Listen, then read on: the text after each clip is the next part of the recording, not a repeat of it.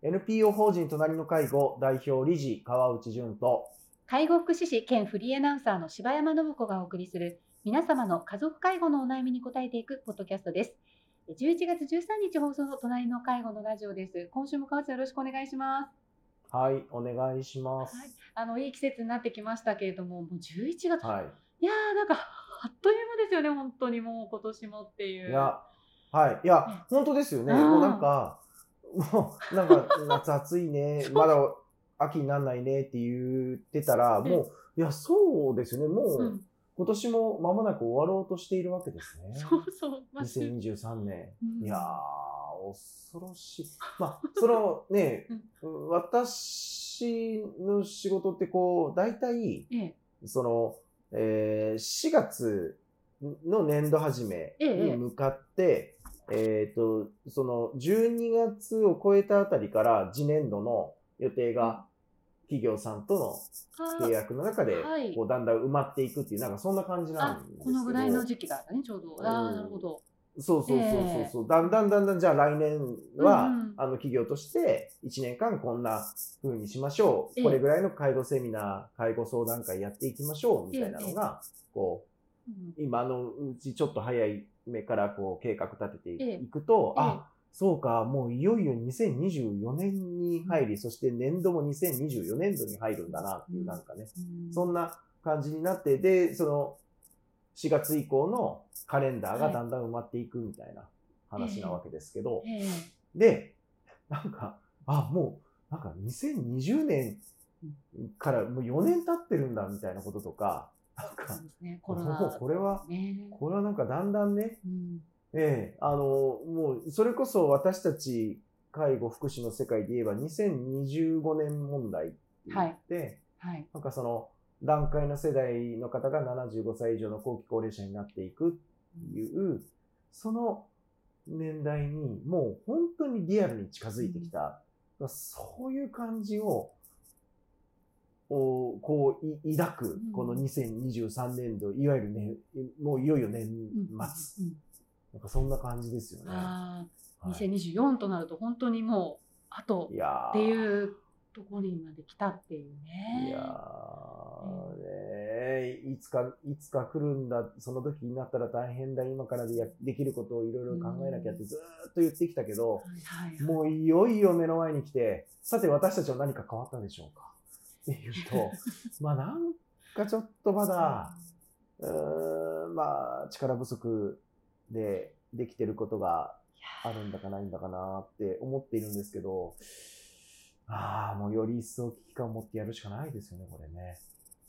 ね。まあ、そういった中でね、あの今回の、えー記事のお話にも入っていこうと思うんですけども、N- NHK であそうですね。はい、あの経済損失9兆円の資産増えるビジネスケアラー、うん。対策進める企業はということで、これからあの川内さんもあの取材されたということでね、NHK のあの夕方の、はい。ねニュースで取り上げられていました。ビジネスケアラーという言葉をね、最近ちょっと聞かれる方も増えてきたかもしれません。働きながら親などの介護をする人たちを指す言葉で、まあ年々増え続けていて、今、多くの人がまあ一言では言えない状況にもなっています。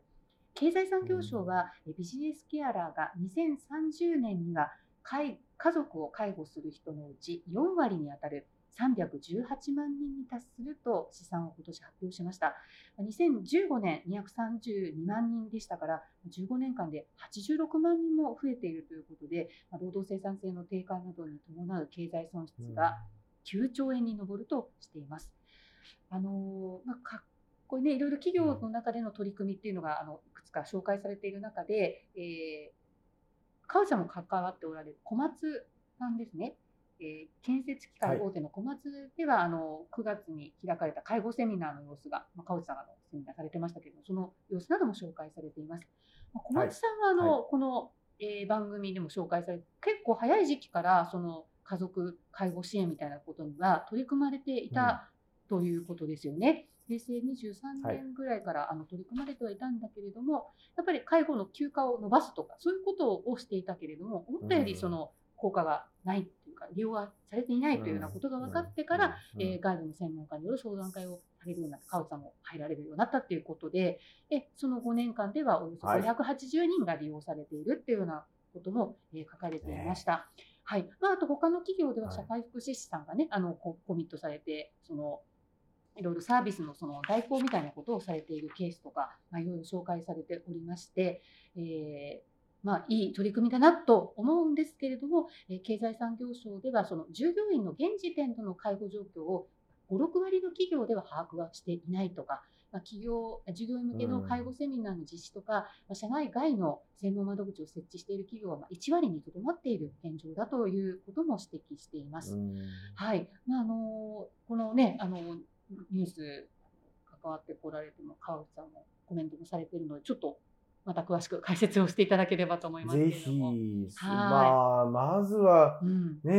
やっぱりこういろんな企業さんが、うん。その従業者の方々の、まあ当然大事に育ててきた従業者がはい、こう家族の介護によって辞めてしまうっていうのは企業にとって大きな損失で、まあそれが経済的にはまあ9兆円にはい、なっていくんだよっていうのことの試算が出て、まあええより企業さんのその危機感みたいなものがはい、これでなんかこう喚起されていかれるといいなと思っています。でただ一方、まあ、その小松さんもあのコメントいただいてますけど、うん。休暇休業を伸ばすことがうん、本当に従業者の支援になるんだろうかということをあの正面から、あまはいあ、小松さんだけじゃなくて、まあ、あの私の支援先の企業さんたちは本当に考えてくださっててで、まあ、書いてありますけどその隠れ介護っていうもんですよね。ええ。会社に言ってないんだけど実は介護している。ではい、いざもう会社に伝えた瞬間にもう辞めるか、まあ、辞めるのを延長するための休暇休業になっちゃってるっていうような、なんかこの構図はやっぱりよろしくないっていうところから小松さんはええ。どちらかというとその、えー、と休暇休業を充実させるよりももっとどう早く介護のことを相談してくれるかうん。ということで介護相談の件数がまあね気づいてみたらもうすぐ600件になりそうな、相談件数になってたんだなっていうでことでなんか、これまあ写真もなんかあのなんかありがたいことに、あのずっと、ま、確かにそうなんずっと小松さんの場合満席満席が続いていて、ええあ、そうです。大変ありがたいなと思って、ええ。ええいて、いやなんかまあ、すっかり定着されてるわけですね、その。そうですねええおかげさまで。いやえとはいえ、うん。これ、いや、今懐かしいなと思ったんですけど、うん。小松さんの支援スタートした時には、ええ。もう全然個別相談埋まらなくて、えあ、もうそうだった。その、月に1回やってたかやってないかの時代があった時に、おー5枠も全然最初埋まらないんですよ。ええで、これ浸透してないわけです。いいや、そこに、その、うん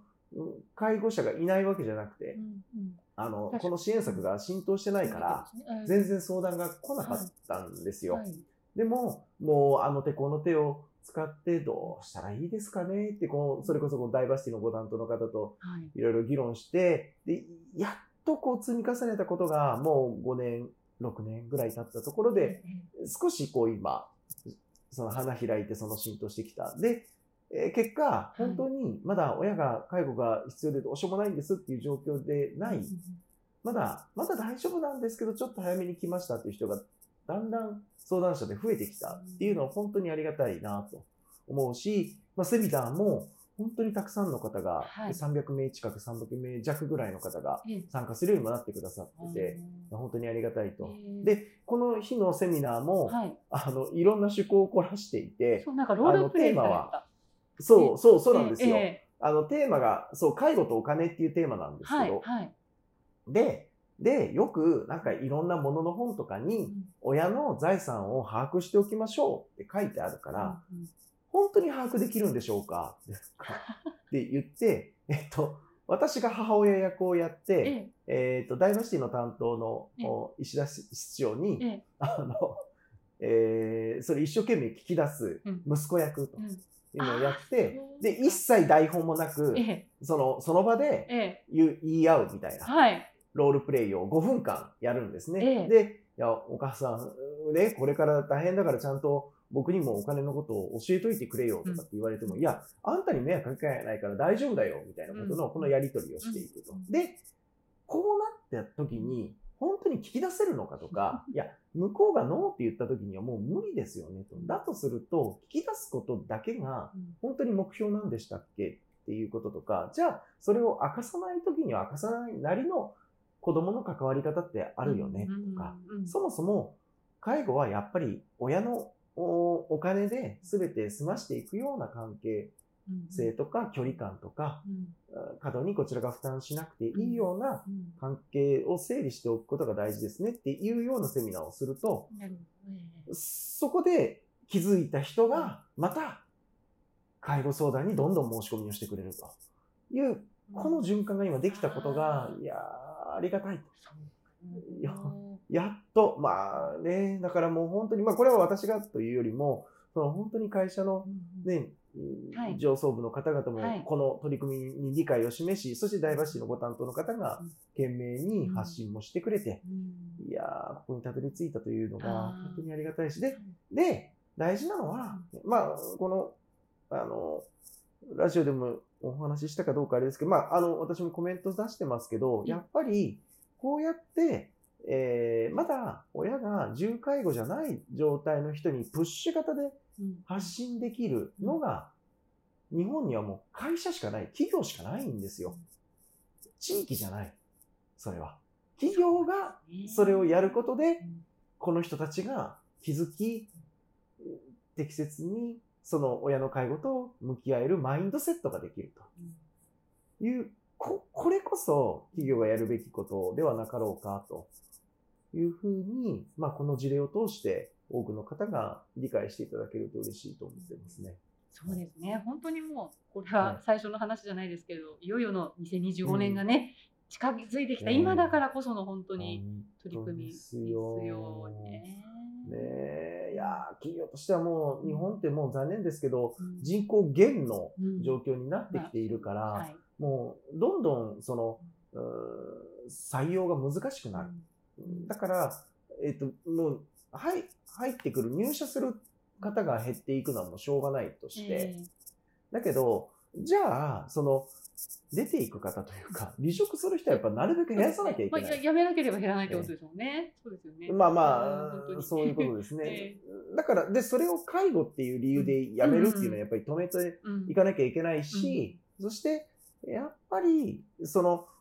企業活動を維持しなきゃいけないわけだから、はい。だから、なんとか、あの、うん企業としての成長をお維持するのと、おかつ、その、家族が介護になったとしても、うん。ちゃんと働き続けられる、はいはい。働くのが当たり前なええ。企業風土をどう作っていくのか、でこここをですね、あの、企業が頑張っていただけると。で、またその方向性を誤った方ではなく、例えばだからテレワークをワンワン、その、使わせるとかじゃなくて、はい。ね、そのテレワークをしなくても両立ができるようなマインドセットが持てる。そのマインドセットって、私は老いを受け入れるマインドセットだと思うんですよね。人はいつか老いてできなくなることが増えていく、それが当たり前だと思い、そこに過度に巻き込まれたり、はい自分が一生懸命老いていく親を元に戻そうって頑張るとか、なんかそういうことじゃなくて、じゃなくて。老いていく中でもこの人は何を大事にしたいのかなって思えるような冷静さを家族が持てるかどうか、それはやっぱり心構え大事なので、で、それを伝えられるのは企業なんだなって思ってますね。ですねでもその考え方をこう一人一人が持てることって企業にとってもちょ本当にプラスになるよねことですよ絶ね。対そうです。まあ、まさにその企業として、そのダイバーシティと言われれる多様性を本当に文化として根付かせていきたいのであれば、それは自分の家族が認知症になっても脳梗塞になっても、それがその人たちなりの生き方がある。それを受け入れる。それが本当のダイバーシティであり多様性を受け入れる心構えじゃないかなと思っているので。だからお本当にダイバーシティでイノベーションだっていう話なのであれば、ぱりこの足元ですよね。うん家族介護っていうところにも、やっぱり従業者一人一人の方々に多様性を理解する、うんその大事なきっかけにしてほしいなと思本当ですすね。うんでよね。身近だけど本当に大切なね、あの学びになります。そうなんです。ありがとうございました。ありがとうございました。皆様の家族介護に関するお悩みを募集しております。ラジオネーム、年齢、性別、家族介護のお悩みをラジオアットマーク、老人介護 .com までお送りください。